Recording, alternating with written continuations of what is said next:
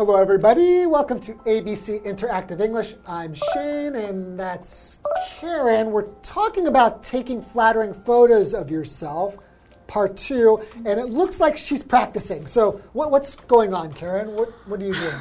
Shane, What's wrong? this is so hard. You know, I don't look good in my photos. I look really, really bad in my selfies. I know the problem here. You're, you're holding the camera too low, so hmm. it's kind of giving you kind of a double chin, and I know. you look, you look angry. Is that because you're having difficulty taking a good picture? I don't know. I just look a little bit mean. How do I fix Oh, yeah. that? So hold the camera above your eye level, right? Mm-hmm. Yeah, right. Maybe there you go. Okay. Look, be happy. You know, like I'm. Hey, buddy, look happy. Woo, look happy, and there you go. Okay, let me see. How about this?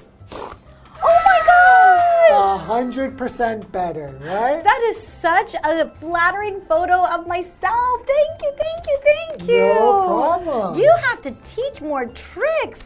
Oh, I have to know. Okay, well maybe I will charge you a little bit of money to take my class after we're done filming. So like this, and then and then smile. Yeah, how about one together? Okay, okay. One, two, three. There you go. All right, Oh let's wow! get into today's lesson. This is so fun.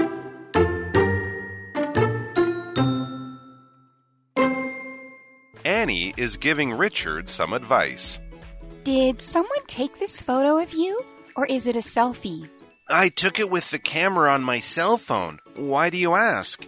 I ask because it's not a very flattering picture of you.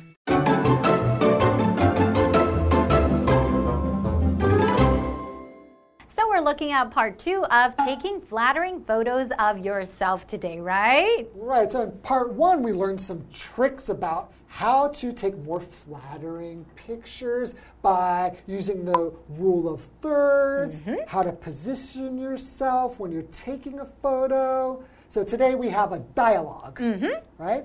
Between Annie and Richard. Okay. And Annie is giving Richard some advice. What does it mean by advice? So advice is an idea or opinion that's given to someone to help them make a choice or help them make a decision. Hmm. Okay. So, give me are, some help. are you the type of person that people come to for advice No. when they have problems? They say, "Shane, give me some advice." Yes, sometimes. I don't have a lot of people really coming to me often to give advice. I don't know. Is that because I give bad advice?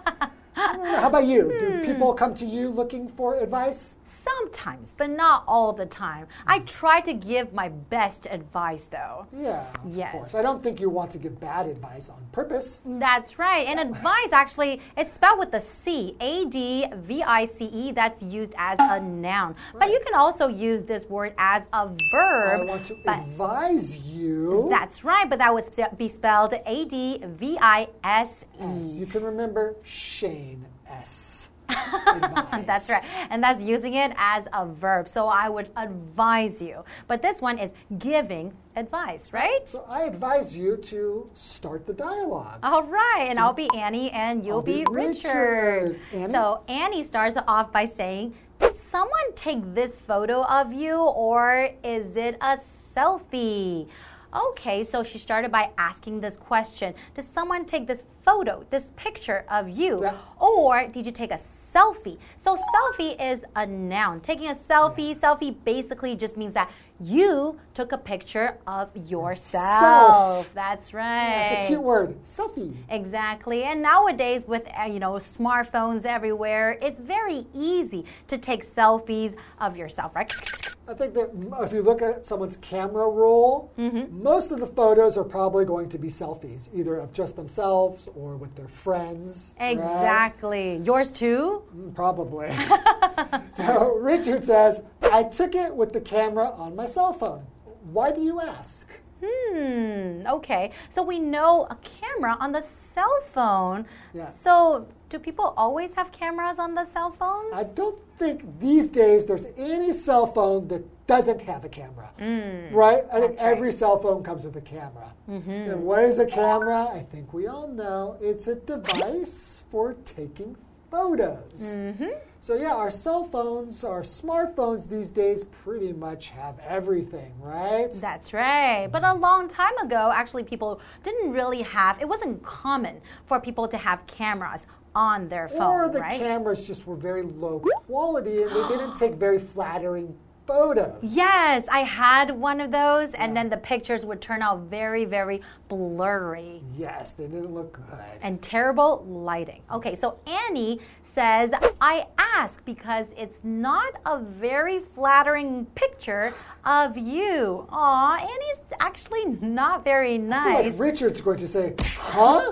How dare you? That's actually not a very nice thing to say to anyone, right? She didn't really need to tell him it's not a very flattering picture. Maybe she should just give some advice on how to take another picture. Exactly. So that would be the more polite way to do it, right? Yeah, I can just imagine if my wife took a photo of herself and then I said, That's not a very flattering picture of you, she might throw the camera at me. Exactly. I think people will get angry or upset with you if you say that to them. But you could just give them some advice.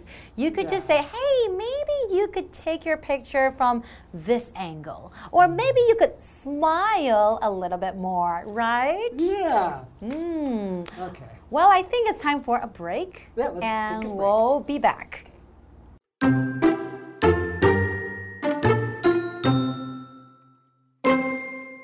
What's wrong with it? Well, you gave yourself a double chin because you shot yourself from below. Yeah, my face doesn't usually look that big. Next time, keep the camera away from you and a little above eye level. That's good advice. I'm going to try it now.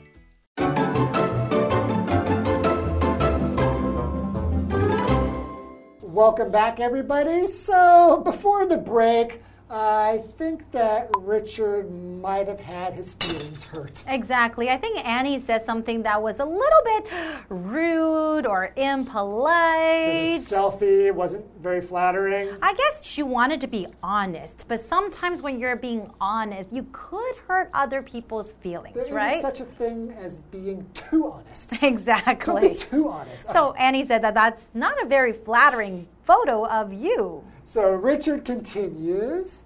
What's wrong with it? Mm-hmm. Yes, I'm pretty sure he was a little bit sad, right? But Annie did explain what she thought. Okay. Annie said, Well, you gave yourself a double chin because you shot yourself from below. Okay, so you gave yourself a double chin. So we have this word here, double, and that is an adjective. Double basically just means two. Single is one, and double means two. But you, how could you have two chins? You only have one chin. Easy. Take a look at me right now. Do Whoa. I look like I have a double chin? Yeah, One look at- and Look, two. almost three or four. Uh, hey, just kidding. Yeah. Just two. Just two. One and a half. Exactly. One and a half chins. So double chin just kind of means like you have two chins, Right. and usually it doesn't look very, very good. But double, you can also go on a double date with your friends, right? If you go on a date with your boyfriend, you can also ask your friend and her boyfriend to go together, and, And- that would be a double date. Then you can go get some ice cream and get a double scoop of ice cream. and that means two scoops of ice cream, right? Yes. So we have another vocabulary word here, shoot. Mm-hmm. And shoot is a verb which just means to take a photograph. That's To right. shoot. We know shoot can mean other things like to shoot a gun. Exactly. Like- But here, it really just means take a picture, take a photograph. That's right. It's like you gave yourself a double chin because you shot it from below. Below is an adverb because it's from under, from a place, a lower place, right? From somewhere below. And if you're taking a picture of yourself and the camera is below, that a little bit under, so that will make you look a little bit fatter. Yeah, I think it's just because of the angle is not very good. Exactly. So it's going to make you look bigger here and maybe smaller here. Mm, so that's not a good way to take a picture of yourself. Wow, we're learning a lot. Hmm, so what does Richard say? Richard says, Yeah, my face doesn't usually look that big. Mm, Exactly. So, you know, it depends on which angle you take pictures of yourself. It can make yourself look really, really different, right? Right. So, Annie says, next time, keep the camera away from you and a little above eye level. So, here's your eye and a little above your eye level, a little bit higher. That's what they mean. Right. So, yeah, eye level just means above the level of your eye. So, the, it's the height where your eyes are right here. So, the level is another way of saying how high it is, right? That's right. So, Richard says, That's good advice. I'm going to try it now. Hmm, okay. So, okay, so this is what we might call constructive criticism. ah. So, criticism means saying something negative, but constructive means to build. So, if you're going to maybe teach something to somebody by criticizing them, then they can learn something, right? So I guess it's good, right? If she didn't say anything, maybe he would never learn how to take a more flattering picture. You are right. But we were talking about how to take a good picture of your face, right? But how about your body? I think how you position your body is also very, very different. For example, For example, if you're standing, like, you know, standing directly at the camera like this and then taking a picture, sometimes it doesn't look that good. So if you turn your body a little bit to the side Yeah. and then you take a picture of yourself, sometimes you would look a little skinnier too. little slimmer. hmm Oh, okay. And pointing your toes, or you know, extending your legs, you know, to the front. Sometimes will make your legs look longer and skinnier. if you're doing different poses, it also makes the picture just look more interesting. If you're just standing there like this, it could look awfully boring. Mm-hmm, absolutely. Oh, I learned a lot. I learned a lot too. Well, but that's all the time we have for today. I hope we can learn more in part three. We will. All right. We'll see you guys next time.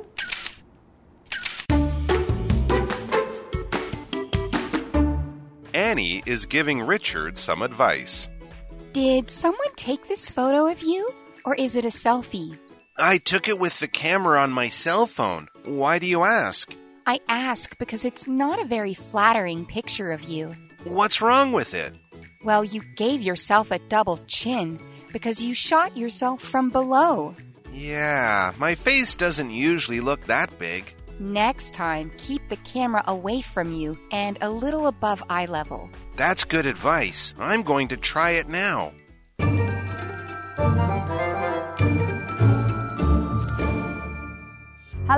Tina。我们来看这一课的重点单字。第一个，advise，advise，名词，建议。Maggie gave me some good advice。Maggie 给我一些很好的建议。下一个单字，camera，camera，名词，相机。I bought a new camera yesterday。我昨天买了一台新的相机。下一个单字，double，double，形容词，双层的、成双的，或者是两倍的、双份的。I'd like a double espresso。我想要一杯双份的浓缩咖啡。Espresso 就是浓缩咖啡。最后一个单字 shoot，shoot 动词拍摄，它的三态是 shoot shot shot。They shot the movie in Beijing。他们在北京拍摄那部电影。接着我们来看重点文法。第一个，What's wrong with something？某事物有什么问题啊？Wrong 在这里表示有问题的、不正常的。我们来看看这个对话。What's wrong with the computer？这台电脑哪里有问题？It won't start，它开不了机。下一个文法，from below，从下而上，它的相对说法是 from above。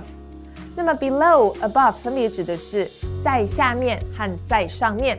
我们来看看这个例句：From above, the cars on the street look like ants。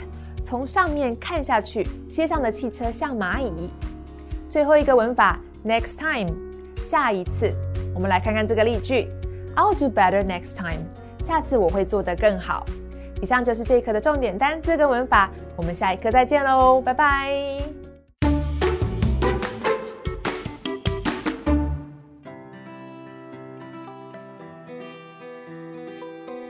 Shin dong sugar factory culture park.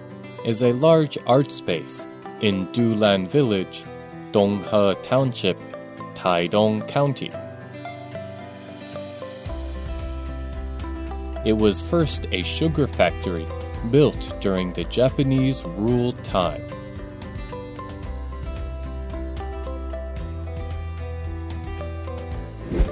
The factory was closed in 1991.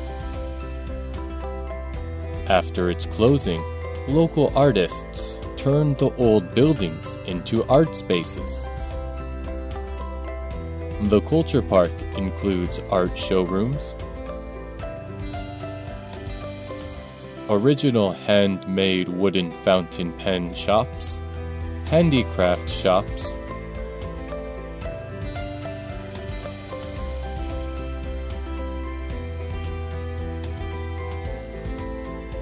cafes, bars, and even a bed and breakfast. Shindong Sugar Factory Culture Park is a great place to see old buildings and new art.